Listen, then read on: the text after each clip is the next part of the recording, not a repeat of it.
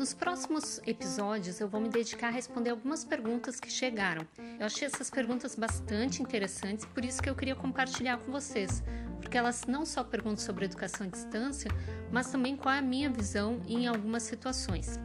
Então vamos lá. A primeira delas, que vai ser o assunto né, do nosso episódio de hoje, diz o seguinte: qual o maior desafio tanto para o aluno quanto para o docente que nunca fez educação à distância e aí viu tendo que ter aulas virtuais por conta dessa pandemia?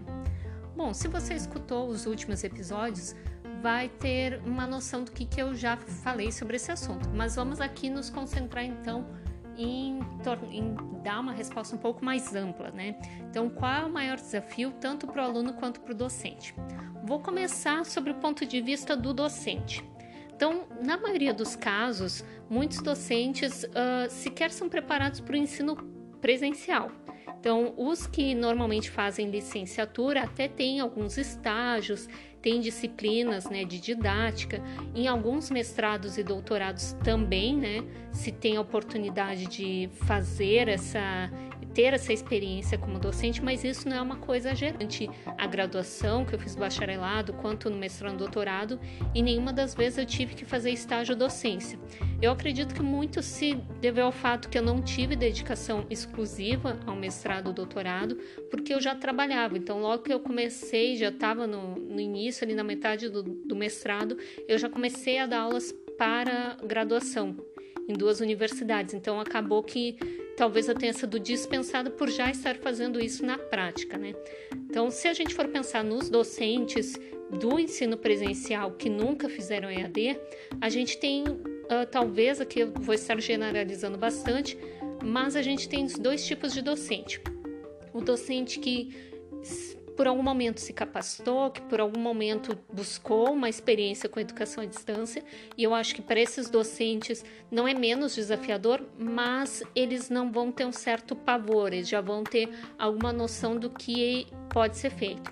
E a gente tem um outro docente que nunca fez uma capacitação para o uso de tecnologias, para o, a educação à distância, suas metodologias, e que também não teve interesse, né, ou não teve, uh, digamos assim, oportunidade de atuar nessa área. Então, a gente tem esses dois tipos de docente.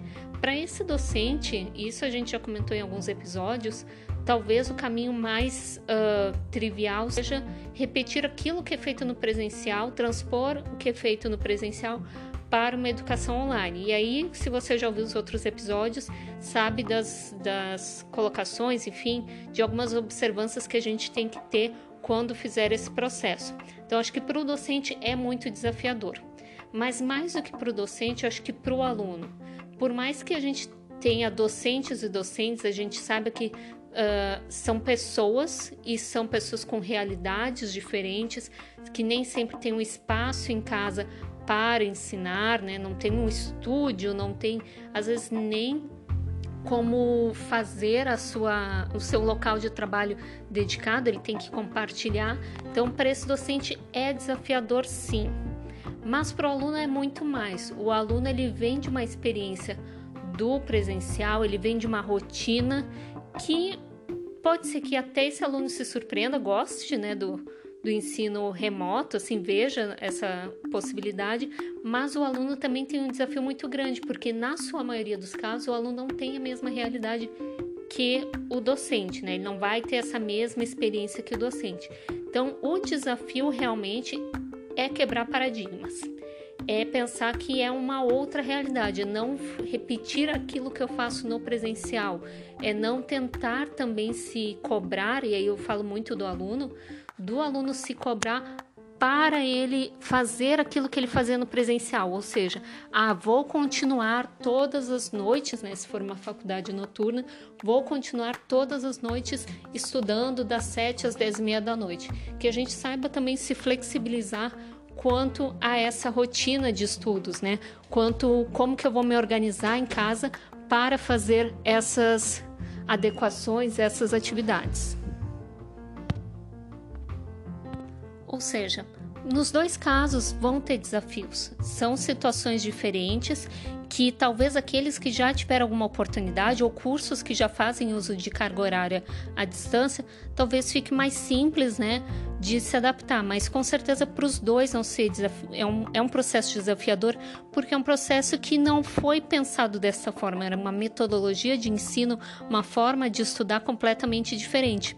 Então talvez o maior desafio seja a gente não repetir o que a gente tem no presencial e sim a gente se flexibilizar. Seja professor, seja o aluno, seja as próprias famílias, né, as pessoas que moram com a gente, também tenham esse, esse entendimento desse espaço.